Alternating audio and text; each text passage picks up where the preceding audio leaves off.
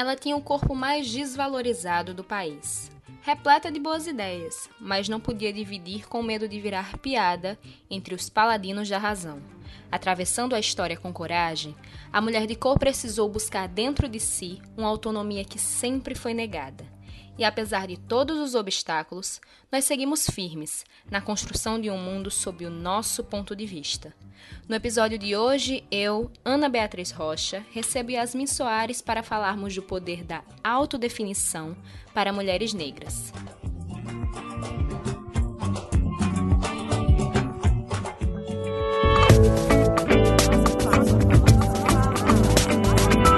Nossa fala.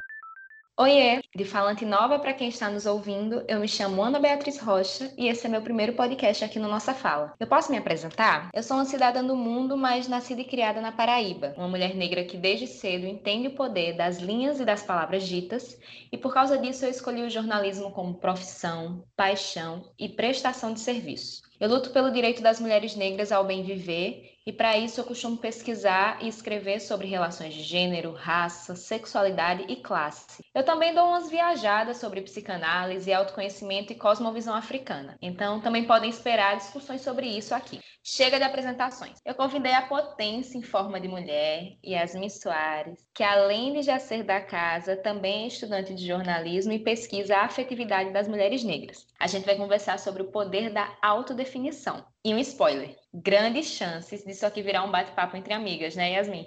Ai, com certeza, amiga. Eu tô muito feliz de estar participando desse episódio. No meu primeiro episódio, você foi minha convidada, então estou me sentindo assim muito lisonjeada de estar aqui no seu primeiro episódio. E com certeza é uma conversa que a gente sempre tem e a gente vai falar aqui muito, muitas coisas, tanto que a gente já conversou e tanto que a gente já estudou. Eu não tinha como chamar outra pessoa para conversar sobre isso, porque quando eu estava fazendo essa leitura, a Yasmin estava fazendo ao mesmo tempo. A gente trocava sobre isso em vários momentos. Eu estou falando do livro Pensamento Feminista Negro, de Patrícia Hill Collins, e a gente vai conversar sobre um capítulo em específico, que é um capítulo sobre autodefinição. E eu queria começar essa conversa com uma citação de uma literária feminista negra, Bárbara Christian, que é ser capaz de usar a extensão plena da própria voz, tentar expressar a totalidade do eu é uma luta recorrente na tradição das escritoras negras. E eu queria ampliar isso para várias outras mulheres negras, não só escritoras, mas intelectuais, artistas, mulheres negras como um todo, né, amiga? Porque essa busca pela totalidade do eu e por achar a própria voz tem muito a ver com o nosso processo da identidade, né? Pois é. Quando você está passando por esse processo sozinha, é muito diferente quando você conhece outras pessoas igual a você. E aí as trocas de experiências, elas são muito potentes nesse sentido, desse autoconhecimento e dessa troca de saberes. E quando você está nesse,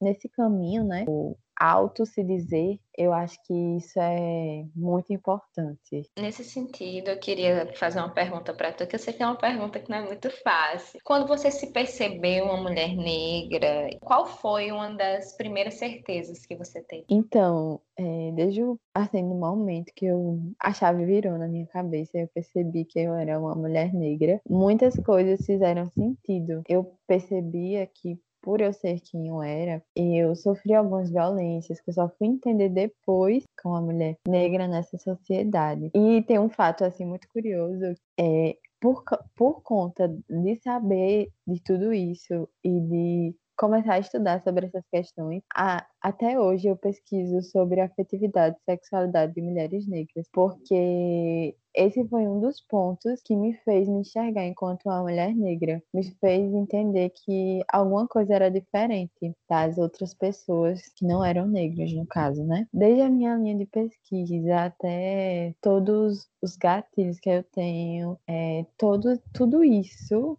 me faz enxergar quem eu sou, como eu me descobrir essa pessoa nesse ambiente. Já que você me perguntou, Ana, eu devolvo a pergunta para você. Como é que aconteceu esse processo? Para você? Eu entendo muito esse teu lugar de buscar estudar mais sobre afetividade por ter percebido que algumas das coisas que você passou tinham um porquê. Então minha resposta é muito nesse sentido também. Eu pensei logo no auto-ódio. É uma coisa que a gente conversa constantemente, essa coisa do, do ódio a si pelo que a sua imagem e o seu lugar social representa no mundo. E eu percebi que muito desse auto-ódio, do, do me achar feia, do me achar insuficiente, vinha de um sistema de opressão. Quando a gente fala de sistema de opressão, nesse contexto do livro de Patricia Hill Collins, a gente está falando de um cruzamento de opressões e como a mulher negra fica na centralidade disso. A gente está falando de uma junção de patriarcado com racismo, lugar de origem, nacionalidade, sexualidade, classe. E eu acho que esse processo que a gente tem muito em comum é entender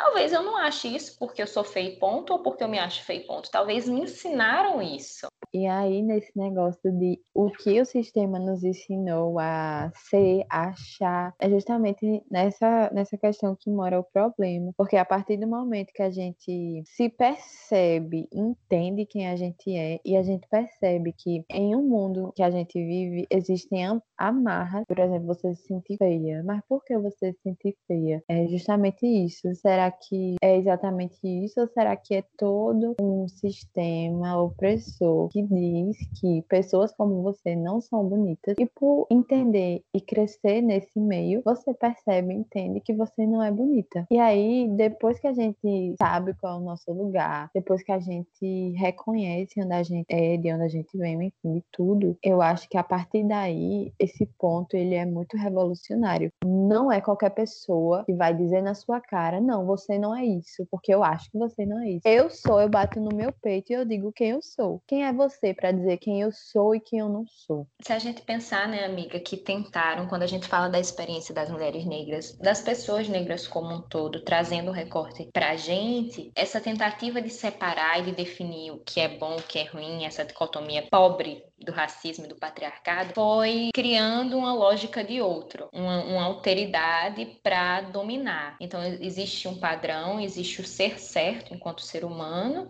que é o que estiver mais próximo da branquitude eurocentrada, e o outro é esse que eu categorizo como selvagem, como errado mesmo, que no caso do diálogo que a gente está travando aqui é a experiência das pessoas negras. Então, eles separam a gente nessa imagem de outro, roubam a nossa subjetividade e criaram para as mulheres negras imagens de controle. Essas imagens de controle é algo que a gente conversa muito sobre isso também, como várias instituições, seja a mídia, seja o Estado, seja a escola, seja a família, ao longo dos anos, né, nesse projeto racista de sociedade, principalmente trazendo para a experiência do Brasil, eles foram criando imagens de controle em relação às mulheres negras, né? Tu podia citar algumas? Com certeza, amiga. É, e, a, e justamente a Patrícia Hill Collins, ela trabalha nessa perspectiva, né? De, dessas imagens de controle de mulheres negras. E em sua obra, a obra que a Ana falou, o Pensamento Feminista Negro, ela vai é, detalhar cada uma. Eu não vou me alongar, mas basicamente os estereótipos que a gente tem, trazendo aqui para o Brasil, são ligados à mulata exportação, que no caso seria aquela, a, a globeleza, seria o estereótipo da globeleza, que sempre é uma mulher negra de pele clara, que tem curvas, é uma mulher mais magra, uma mulher que sempre está ali para servir como um, um corpo sexualizado. Tem também o estereótipo da Anastácia, que é aquela mulher negra mais velha, de pele mais escura que geralmente é gorda e que as pessoas acham que ela deve servir, que está nesse papel de serviçal. E aí a gente também tem um estereótipo da mãe negra forte, que sempre aqui no Brasil estereotipam as mulheres que são dependentes do Estado, né? No caso, as mulheres que de alguma forma precisam do Bolsa Família para sobreviver, por exemplo. E aí esses estereótipos de mulheres negras, eles são muito, muito, muito prejudiciais, porque é justamente isso que a gente estava falando, porque quando um, um, sistema de opressão diz as mulheres negras estão dentro dessas imagens de controle, elas não se imaginam fora delas. Então, muitas vezes a gente gente se apega a uma dessas imagens de controle para tentar justificar algumas coisas que acontecem nas nossas vidas e até mesmo às vezes para recorrer, para ter uma fuga daquela realidade. Às vezes a gente se apega nisso porque é apenas isso que a gente conhece ou que a gente tem. Parei para refletir um dia desse, quando às vezes eu não me muito bem com a minha autoestima, às vezes eu recorria à sexualização do meu corpo. Então, essa é uma das estratégias que o sistema opressor é, traz, e Patrícia cita isso muito bem no livro dela. Então, quando eu estou me sentindo mal e eu me sexualizo, eu estou me utilizando de imagem de controle sobre o meu corpo, e aí eu acabo recorrendo a ela para fugir disso tudo. E é um processo, por vezes, inconsciente, né? Quando Yasmin estava conversando comigo sobre isso, a primeira coisa que eu disse foi de que é o que o sistema te ofereceu, é o que o sistema nos ofereceu enquanto mulheres negras. Olha, se você quiser ser vista enquanto interessante, vai ser desse jeito aqui, vai ser enquanto uma bunda, vai ser enquanto uma curva, vai ser desse jeito ou não vai ser de nenhum jeito. E quando a gente está mais fragilizado por questões emocionais, é, nós ficamos mais suscetíveis a esse tipo de coisa. No livro, a Patrícia fala sobre a vida das mulheres negras é, nesse contexto passar a ser uma negociação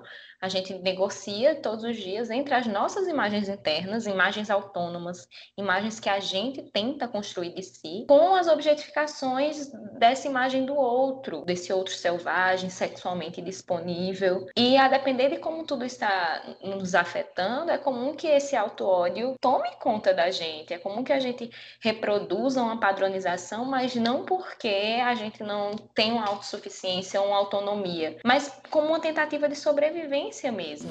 Não fomos vencidas pela anulação social. Sobrevivemos à ausência na novela e no comercial.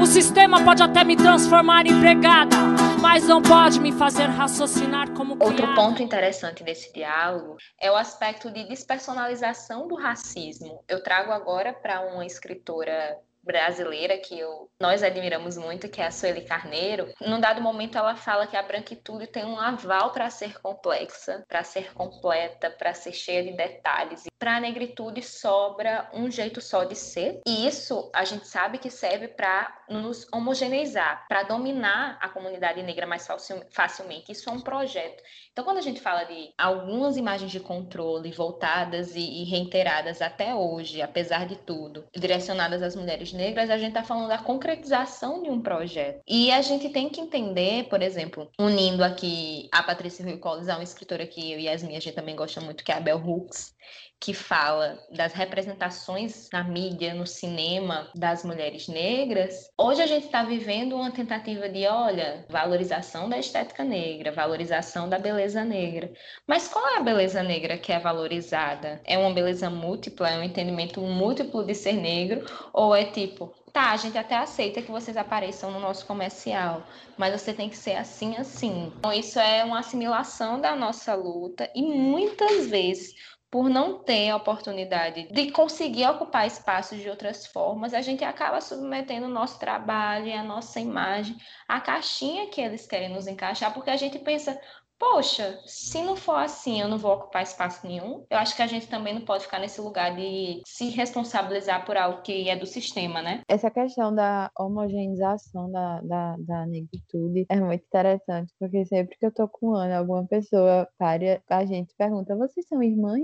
E a gente nem parece fisicamente. Então, isso é muito comum, porque vem a gente como se a gente fosse um só. Não veem como pessoas que podem ser totalmente diferentes e que estão aí para ocupar diversos lugares. E é como a Ana falou, às vezes as pessoas acabam se submetendo a certas situações, certos acordos, estão ali porque é justamente isso que a Ana falou. Se eu não estou aqui, ninguém vai estar tá aqui, não. Eu vou ter, eu vou ter que estar tá aqui. Aos poucos eu vou tentar ir desconstruindo essas coisas. Eu vou entrar aqui como representante representante dessa pessoa que eu sou, porque a partir do momento que eu, eu ocupo um espaço, eu não preciso nem falar, que com certeza eu estarei passando uma mensagem. E aí, a partir do momento que você tenta desconstruir tudo ao seu redor, eu acho isso interessante, mas muitas vezes a gente não consegue, que as forças ao redor elas são mais fortes. E aí, essa questão de sempre tentar ocupar, mesmo que você ache que esse lugar é um lugar que não merece você estar ali, ou você acha que aquele lugar não é para você.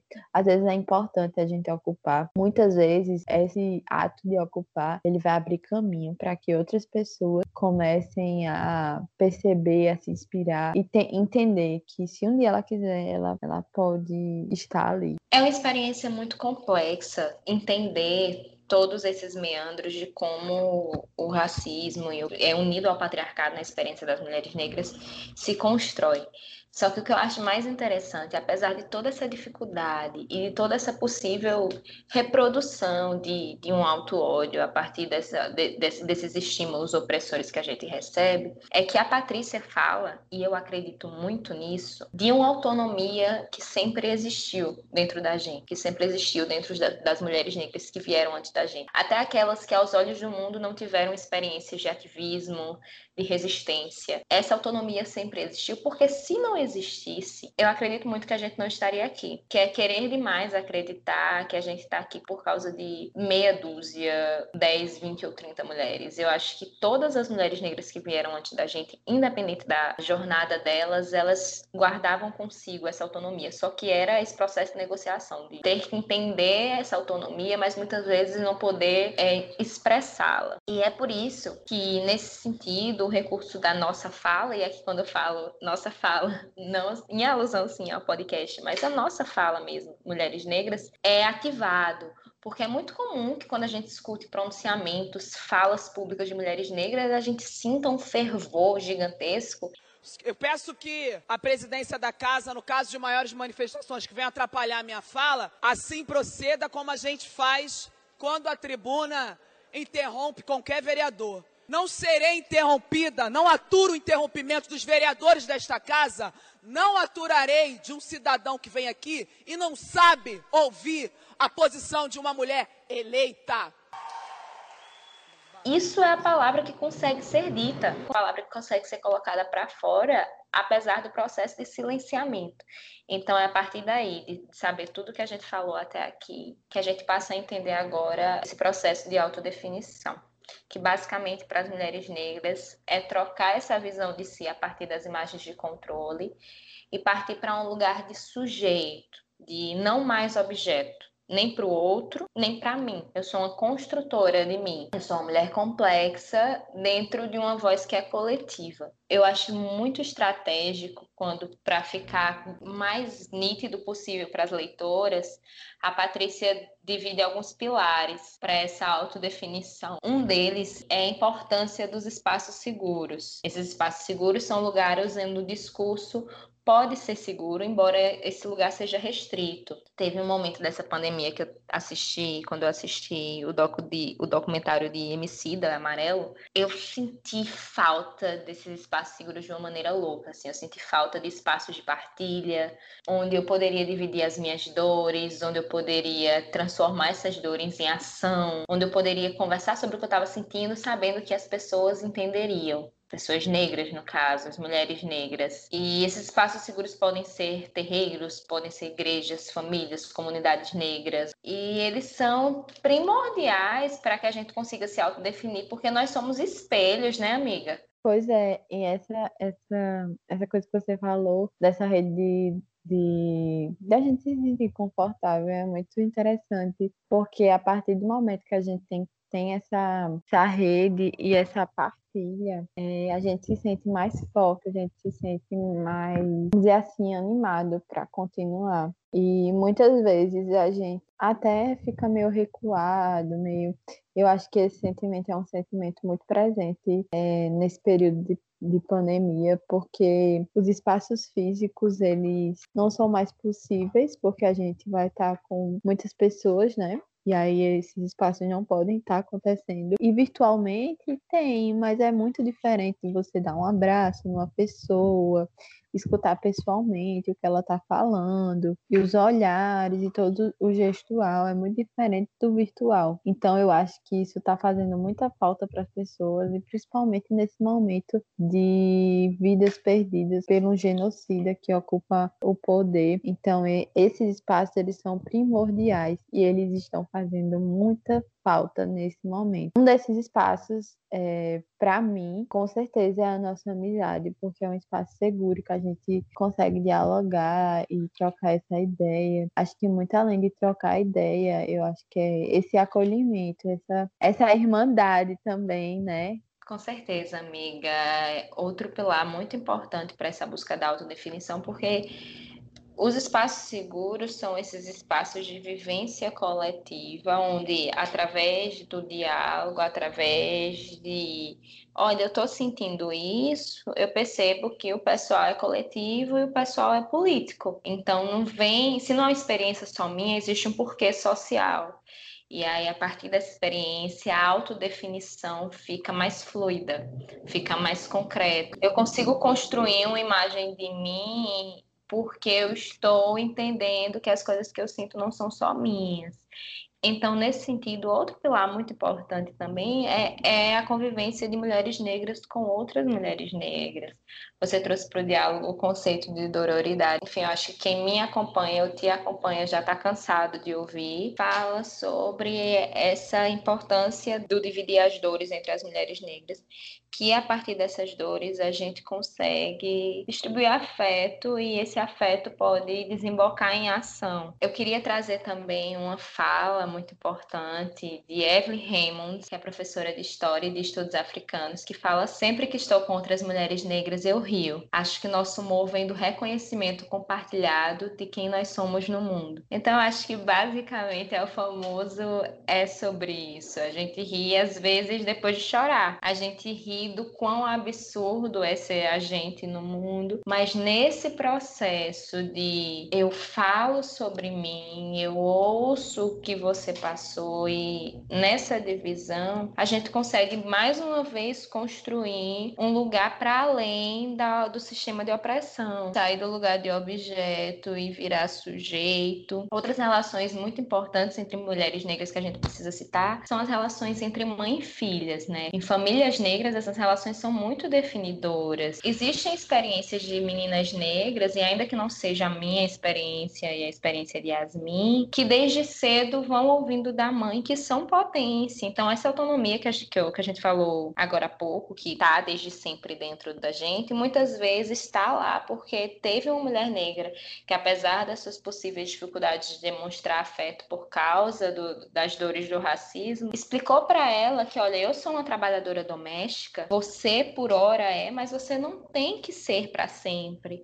Você não tem que se dobrar aos patrões, porque existe uma potência aí dentro. E esse passar de gerações é o que, mais uma vez, permite que hoje a gente possa dialogar e produzir conhecimento sendo mulheres negras. Exatamente. Todos esses pontos, eles são muito importantes para a gente entender como, como isso acontece, né? Como é que é esse autoconhecimento... Então, todos esses pontos que você falou, eles são muito importantes. E quando a gente tem essas relações questões de amizade, é, relações afetivas, sexuais entre mulheres negras também são muito importantes. É, é, relacionamentos de mãe e filha, é mãe ou, ou neta e avó, tias, enfim, primos, isso é muito primas, isso é muito importante, porque uma das coisas que foi tirada da gente, que a gente, é um dos sentimentos que a gente não deve sentir, é o amor. No caso que o sistema diz que a gente não precisa sentir, é esse amor. Então, o amor, ele é potente, o afeto, ele é muito potente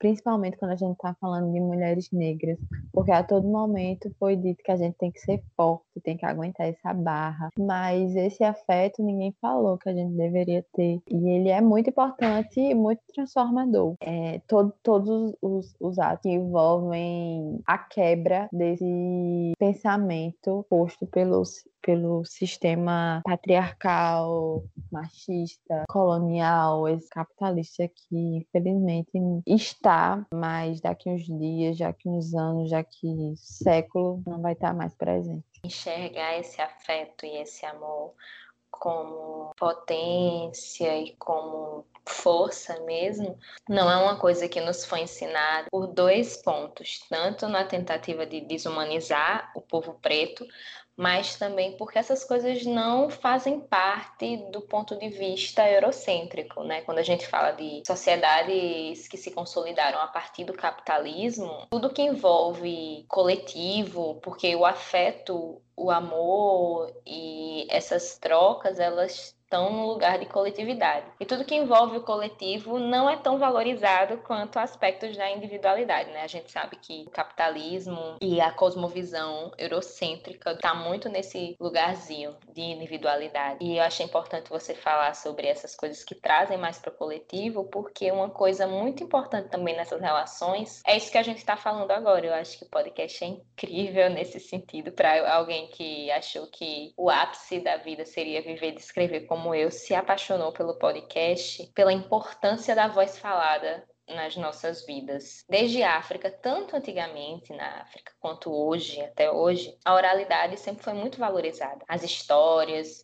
os contos que atravessam gerações, são que constroem a cosmovisão africana. E isso a gente tem até hoje nas comunidades, a gente tem nos bares, nas rodas de samba, a gente tem em todos os lugares onde a comunidade negra pulsa, porque nós somos um povo que valoriza o diálogo. A gente aprende, a gente adquire conhecimento não só nos livros, porque a gente já aprendia a adquirir conhecimento muito antes de educação ser minimamente acessível. Então, a nossa luta também é dividida através da oralidade. Então, ela também faz muita falta como você falou, em tempos de pandemia, essa troca pessoalmente, mas ela também é muito importante para a criação desses espaços seguros. Eles são basicamente fortalecidos na voz. Outro ponto muito importante para esse processo de autodefinição que eu queria trazer para esse diálogo, a gente falou sobre espaços seguros, sobre a relação de mulheres negras com outras mulheres negras, e se a gente pensar na importância da expressão artística para essa autodefinição. Porque o que a gente entende de ser uma mulher negra vem das nossas experiências pessoais, vem do que que a gente lê hoje, tendo acesso a literaturas de intelectuais negras,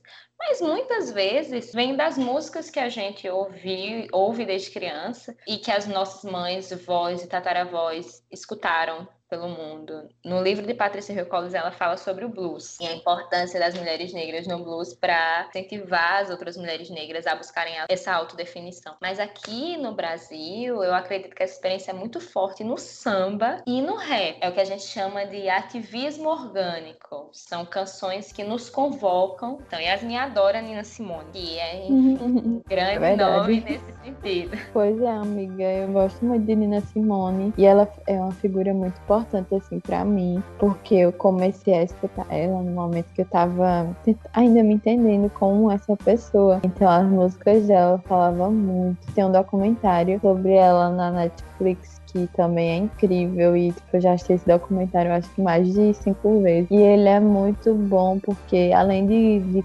contar toda a história dela e as canções, mostra essa parte dessa Nina ativista, dessa Nina que era uma mulher incrível, que muitas vezes foi subjugada por esse sistema opressor, pela mídia. Então, é uma mulher incrível. E também, como eu comecei pesquisando afetividade, leituras, mas aí depois eu fui tentar aplicar esses meus estudos a alguma coisa mais palpável. E aí é, eu fiz até um trabalho. É, sobre o álbum Control da cantora Cisa.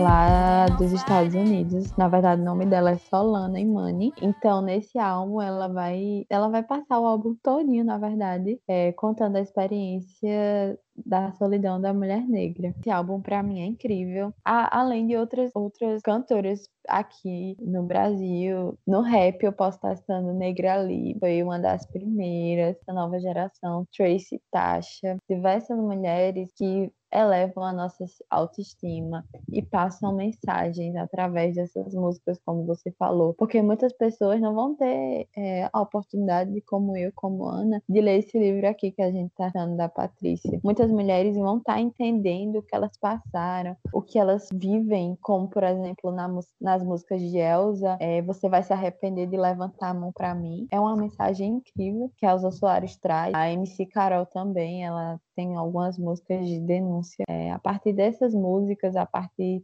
desses versos, que, as, que essas mensagens vão chegar até essas mulheres. E elas são muito importantes para esse conhecimento girar e chegar a quem realmente passa por isso e é afetada e chega da maneira mais sensível e acessível possível. O blues para os Estados Unidos e para a comunidade negra estadunidense está para o samba para a comunidade negra brasileira. Não posso deixar de falar desse ritmo, porque ele é muito importante para a nossa construção sócio-histórica.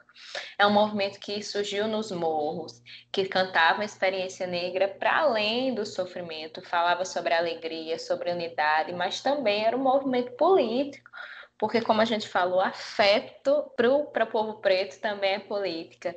Então, eram lugares, rodas de samba uniam a classe trabalhadora nos, como gosta de falar o, o povo tuiteiro, puro suco de ativismo orgânico. Porque essas pessoas poderiam ter acesso a um conhecimento que não tinham nas escolas. Então, se a gente for trazer um recorte para as mulheres negras, Alcione canta sobre a negação da violência, canta sobre negação de solidão. Da minha vida, mas olha, não pise na bola. Se pular a cerca, eu detono, comigo e eu, ainda que sem acesso a intelectuais negras, estou na minha casa ouvindo um radinho de uma mulher preta, gorda, que é uma potência, que fala de si, das coisas que acredita de um jeito assim. É o meu ponto de vista. Eu vou construir um mundo para mim, ele vai fazer sentido e ele não vai estar pautado só em sofrimento.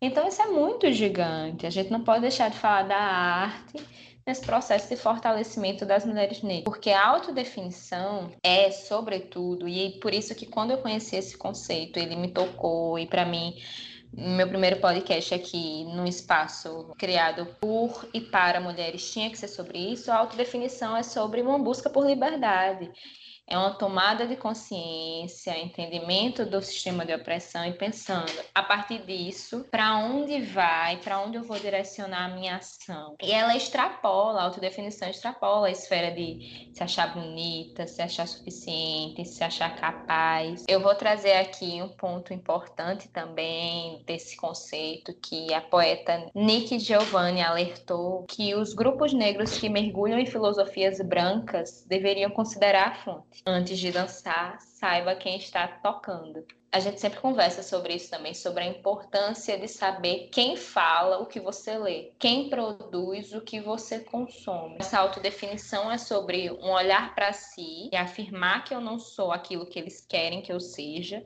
mas é um novo olhar para o mundo. É um olhar mais carinhoso, afetuoso e respeitoso com os meus e um olhar de não super extrema valorização do que é padrão apenas por ser padrão.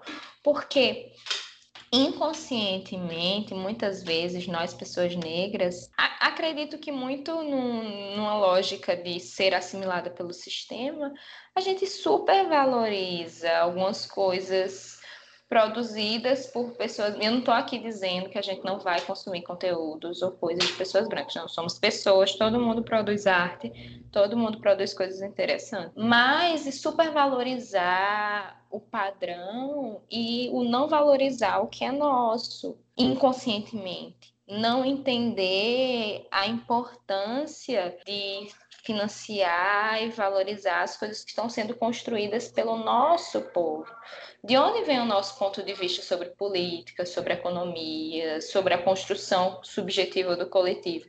A gente precisa sim, amiga, eu acredito, repensar a importância de construir um ponto de vista que leve em consideração nosso povo. Isso também é autodefinição. Com certeza, Ana. É, essa questão da autodefinição não é só sobre eu, sobre você, sobre essa questão individual como colonizador, quer trazer, quer impor, mas essa questão coletiva de saber e entender, né, quem é que a gente é. E justamente isso, não é a questão de não vamos consumir nada de outras pessoas que não sejam negras. Não, mas é valorizar o que, o que os nossos fazem. Por exemplo, é, é, eu, não, eu nunca, nunca nunca que vai ser igual eu lendo um livro que uma mulher negra está escrevendo sobre imagens de controle de mulheres negras, estereótipos ligados a mulheres negras, do que um livro, um homem branco falando a mesma coisa. Isso acontece muito na academia. Muitas pessoas brancas se apropriam de discurso, e aí eu, eu entendo que na academia você fala como pesquisador, né? Mas aí é muito interessante porque você sempre vai deixar um pedacinho seu em tudo que você faz. Se a gente for analisar mesmo, pegar a análise do discurso e o texto, ele nunca vai ser imparcial, ele sempre vai ter uma parcialidade. Então é muito diferente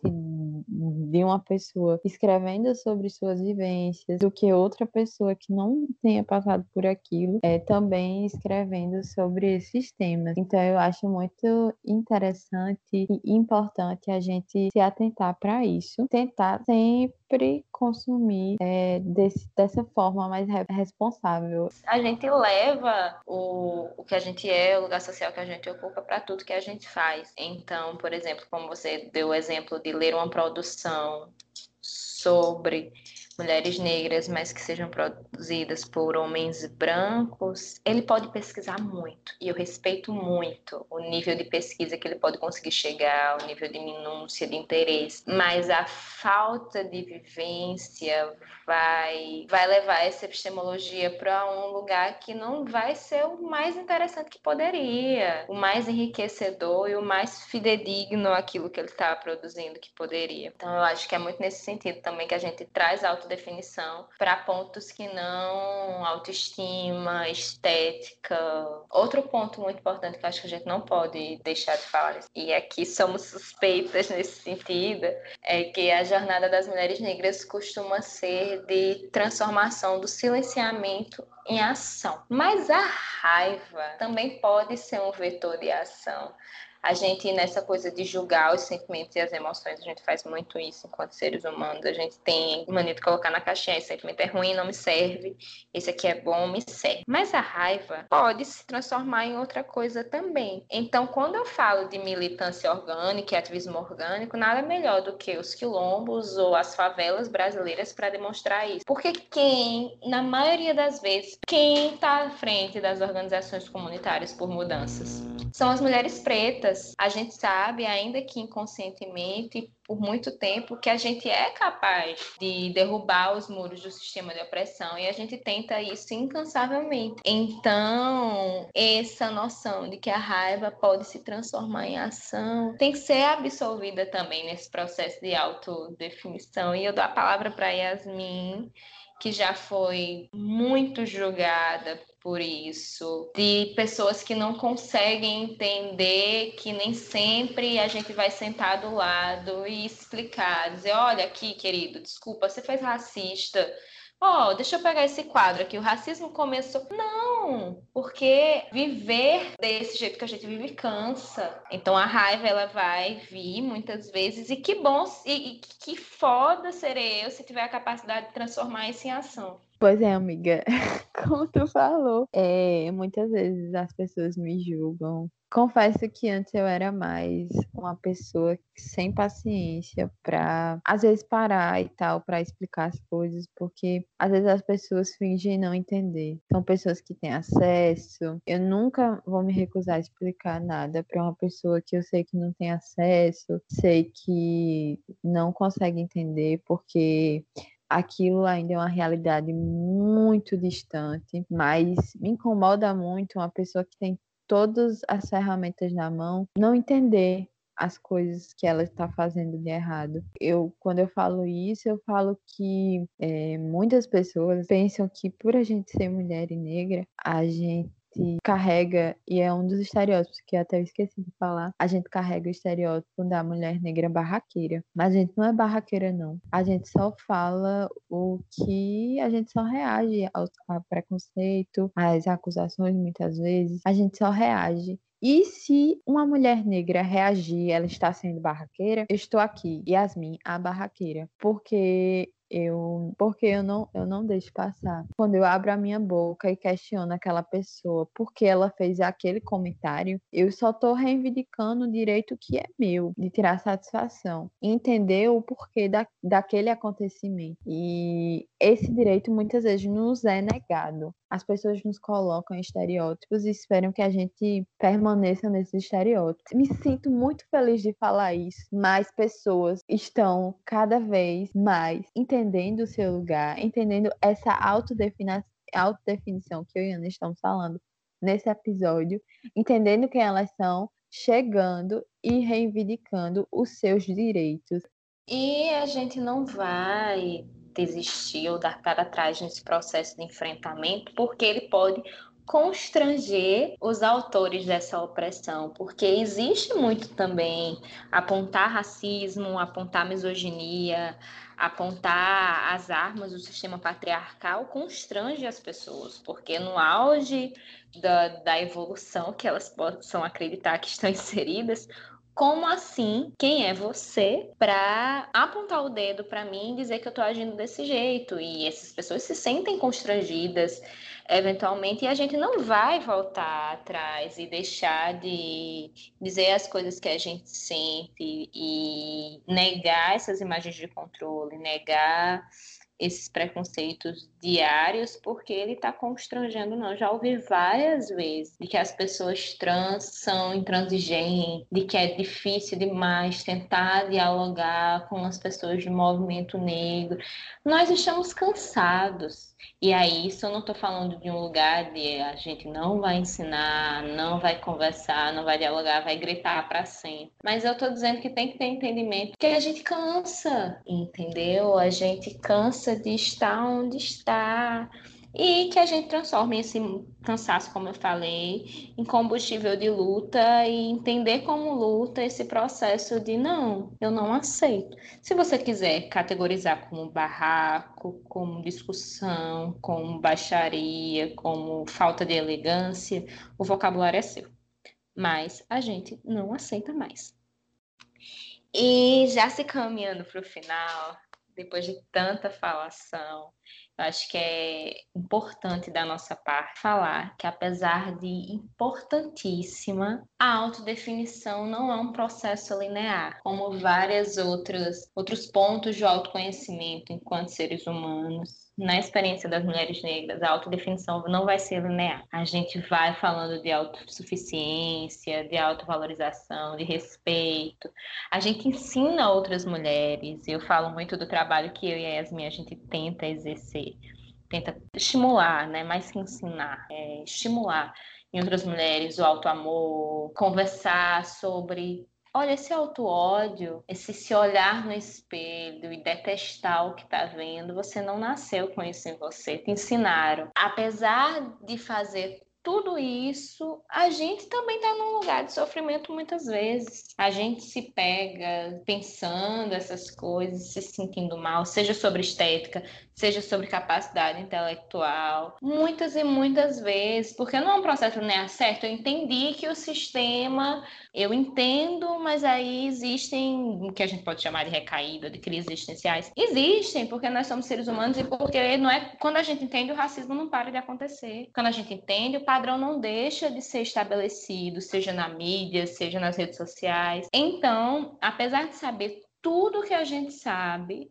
é difícil, precisa todo dia a gente plantar essa sementinha da autodefinição, dessa busca por uma subjetividade, de dizer, olha, eu sou o que eu quero construir de mim, não o que eles querem que eu seja. Exatamente, é diário, essa construção, ela não é nada fácil, a gente está falando aqui, mas ela é, ela traz muita coisa para a gente que a gente precisa saber lidar. Ela não, não é de um dia para o outro, é um processo. Eu acho que sempre ele está em mutação, ele não vai estar tá pronto ainda, sabe? Eu acho que é um processo que vai a gente vai carregar para o resto da nossa vida. Ele não é, ele não vai parar aqui. É sobre se entender, entender você, né, em cada fase da sua vida. Uma, uma das grandes ferramentas para a gente lutar contra o racismo é essa questão desse autoconhecimento, desse auto autoentendimento. Então esse diálogo nesse finzinho do episódio é para pedir para ninguém se culpar quando a autoestima estiver enfraquecida,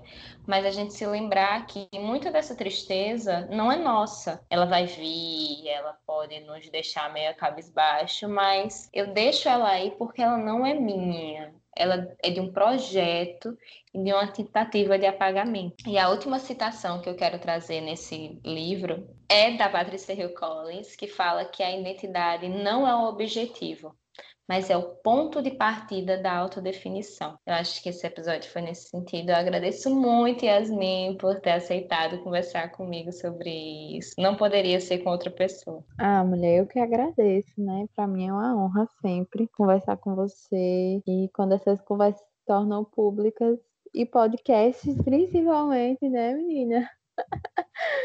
Com certeza é melhor ainda. Muito obrigada pelo convite, amiga. Eu amo você e estou ansiosa pelo próximo abraço. Ai, sim. E se você ouviu até aqui, eu agradeço a escutativa. Para enviar sugestões ou conferir todas as novidades, fique de olho no nosso site nossafala.com.br e no nosso perfil no Instagram. Continue acompanhando nossos conteúdos, nossas opiniões, nossa visão, nossa fala.